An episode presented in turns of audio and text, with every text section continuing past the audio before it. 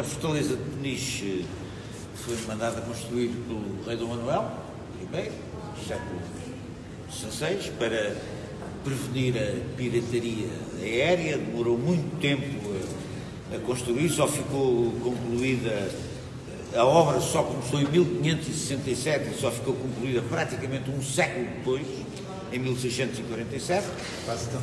Foi nas invasões francesas e na guerra, na guerra civil entre os liberais e absolutistas, foi eh, prisão, prisão política de uns e de outros.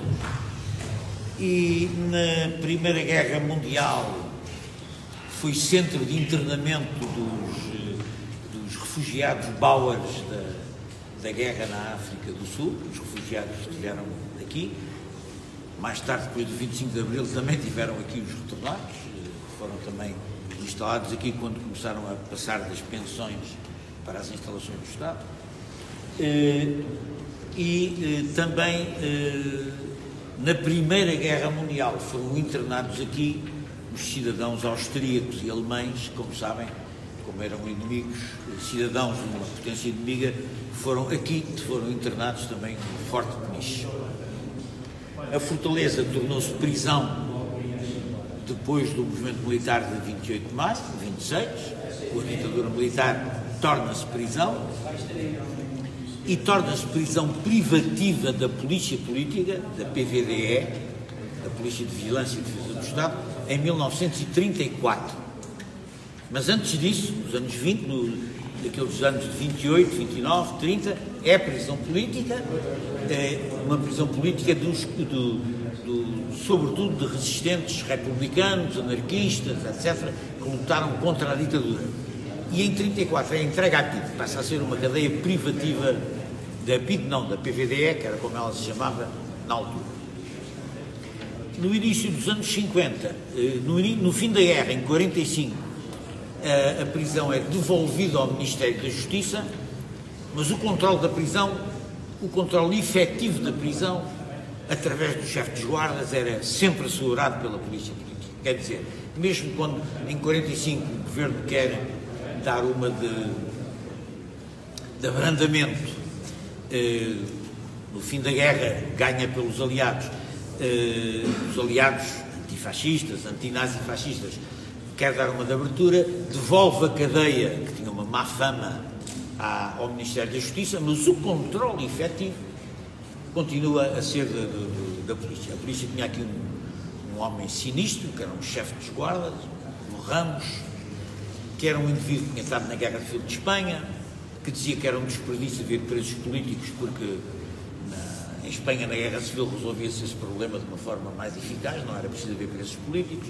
e que é o homem que vai encarnar, no início dos anos 50, quando se fazem aqui grandes obras, que são estas que aqui estão agora, se criam os três pavilhões, o A, o B e o C, eh, é o homem que vai encarnar o novo regime prisional de prisão de alta segurança. Quer dizer, no início dos anos 50, o regime transforma a velha fortaleza de Peniche numa prisão de alta segurança constrói estes três uh, pavilhões, ou, ou, o pavilhão A é remodelado sobre o que havia antigamente, que era o palácio do governador do Forte, e isto torna-se uma prisão severíssima.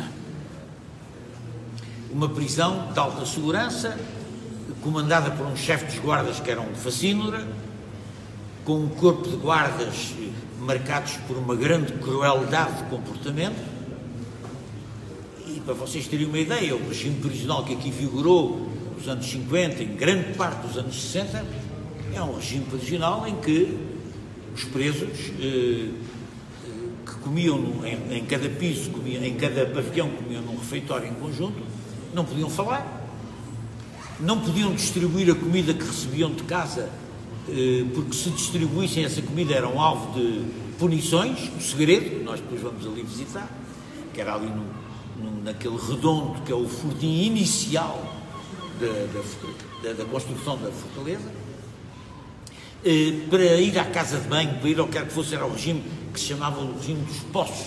O senhor guarda, posso ir fazer xixi, o senhor guarda, posso ir à casa de banho. Era um regime absolutamente humilhante. Eh, mesmo nas zonas de, de convívio, ali, como vamos ver, há ali uma sala de convívio ao pé das, das celas, eh, o convívio era estritamente policiado, os presos eh, eram, a, conversa dos presos era estritamente vigiada e só podiam falar as pessoas que estavam sentadas na sua mesa e, portanto, o trabalho, e não obstante essas condições muito duras, porque eram condições, a, a menor coisa era o segredo, a menor, o, o protesto dos presos foi frequentemente respondido à paulada e à cacetada, eh, e eh, os presos tiveram que travar lutas muito violentas ao longo dos anos 50, 60, há uma célebre greve da fome aqui, nos anos 60, uh, uh, em que os presos são entubados à força, metem-se os tubos à força na, no, pelo nariz para, para e o leite a seguir.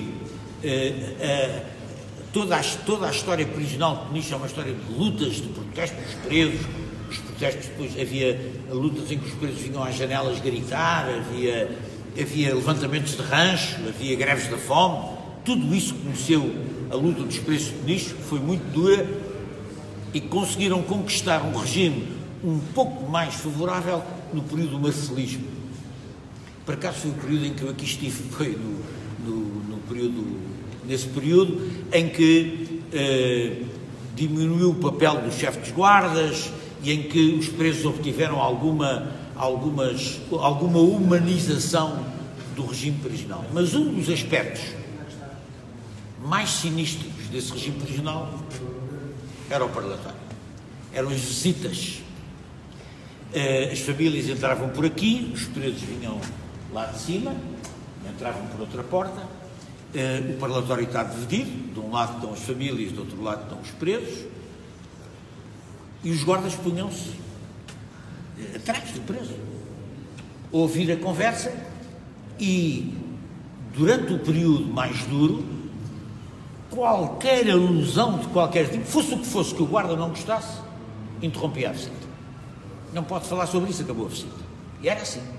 E, e há N casos de, de, lutas de famílias, de protestos expressos por causa do regime das visitas, que era um regime de alta tensão. Quer dizer, vocês tinham um guarda por trás que estava a policiar a vossa conversa privada sobre a família, sobre os filhos, sobre o que quer que fosse, e sobre o que quer que fosse que ele entendesse que era qualquer alusão, eh, um tipo não podia dizer o regime prisional é uma merda, o regime prisional é um, é um castigo, qualquer coisa desse género. Acabou-se a visita e o senhor fica oito dias sem visita, 15 dias sem visitas, porque está a falar de coisas de que, de que não pode. Aqui os preços são zero, aqui os preços não valem nada, aqui os preços estão para ser castigados, isto é um regime de castigo, era, era o discurso habitual o discurso habitual dos guardas. E a isto os presos respondiam com organização interna, sempre funcionou nas cadeias uma organização clandestina interna, quer entre os presos entre si, quer dos presos posterior. O carcereiro nunca. Uma coisa extraordinária nas cadeias é o poder inventivo dos presos. É? E o poder inventivo dos presos é uma coisa que o carcereiro tem dificuldade em imaginar. E, portanto, há sempre uma maneira de comunicar uma maneira de comunicar qualquer. Há sempre um sítio onde eles todos se cruzam. Há sempre um, um balneário onde tomam banho e onde por baixo do duche, não sei o que, se pode deixar uma, uma mensagem. Há sempre, e portanto os presos, orga, houve sempre uma organização prisional clandestina, ou mais que uma, Houve sempre troca de mensagens entre o interior e o exterior da cadeia, apesar de eles furarem a pasta dos dentes, cortarem os polvos que vinham, apesar de todas as medidas que tomavam, nunca deixou de haver uh, um contacto entre os presos e o exterior. E é preciso referir o papel extremamente importante que tiveram as famílias, a organização das famílias, a solidariedade das famílias, que eram, digamos assim, o altifalante da luta dos presos para o exterior e da população de Peniche, que foi grande cúmplice, grande apoiante, grande, grande a, a, a grande solidariedade silenciosa e invisível relativamente a, a muitas lutas dos presos, a, muita, a, muitas fugas dos presos, porque isto foi uma cadeia que teve muitas fugas. A única cadeia do fascismo de onde nunca conseguiu fugir ninguém foi o novo reduto norte de Caxias. Porque é uma espécie de síntese da experiência da polícia sobre as fugas e, portanto, arranjar uma cadeia de onde ninguém pode fugir foi o, o, o, reduto, norte, o reduto norte de Caxias, de Caxias, onde eu também tive. Fui lá inaugurá-lo mesmo, mesmo inaugurar. E não conseguiste fugir. E não consegui fugir. E era difícil aquilo, de facto, porque eles tinham eh, eh, sucessivamente fechado todas as portas. Aqui não. Houve muitas fugas de peniche e, e, várias fugas heroicas conseguidas. Bom, e há a grande fuga emblemática, que nós vamos passar por ela, de janeiro de 1961, quando do terceiro piso do pavilhão A, que é aquele que se vê lá de fora, fogem, fogem vários elementos da direção do, Comitê Central do Partido Comunista Português e o próprio Álvaro Cunhal. Uh, reparem, o Álvaro Cunhal, quando foi preso em 49, nem sequer passou pelo Aljube, nem por Caxias, que eram cadeias que a polícia não considerava suficientemente uh, seguras. Ele fica na penitenciária de Lisboa e sai diretamente da penitenciária de Lisboa para o novo, para o novo, para o forte, já cadeia de alta segurança. Vem diretamente para aqui. E nesse piso, como nós veremos, havia uma coisa, é como, como era o único piso, o único pavilhão, o único piso, onde as janelas avistavam a vila, as janelas foram entaipadas. As janelas foram fechadas, quer dizer, os presos estavam nas celas tinham uma vista magnífica lá de cima, como vocês vão ver, mas estavam entaipadas, exatamente para não se poder. Uh, não havia nenhuma espécie de possibilidade de comunicação com os presos, aquilo estava tudo estava, estava fechado. Era esse o regime prisional, um regime prisional pesadíssimo, um dos regimes prisionais mais sinistros das cadeias da, da polícia política, e uh, no, com este parlatório nós aqui vamos agora visitar, com esta história que eu acabei de vos dizer. Havia também a seguir um sítio que era uma espécie de salinha das visitas em comum, onde raramente se admitia, no tempo em que eu cá estive já havia, no, no dia em que se fazia anos, podia haver uma visita em comum, mas houve presos que passaram aqui anos e anos sem nunca terem uma visita em comum. Visitas aqui podia haver, no parlatório, mas visitas em comum com a família, beijar um filho eh, beijar um companheiro, beijar uma companheira. Isso, nada. Houve pessoas que passaram anos sem nenhuma espécie de contacto físico com os seus familiares, porque as visitas em comum eram coisas raríssimas e, e, e muito dificilmente concedidas. Mas vamos passar para o Parlamento.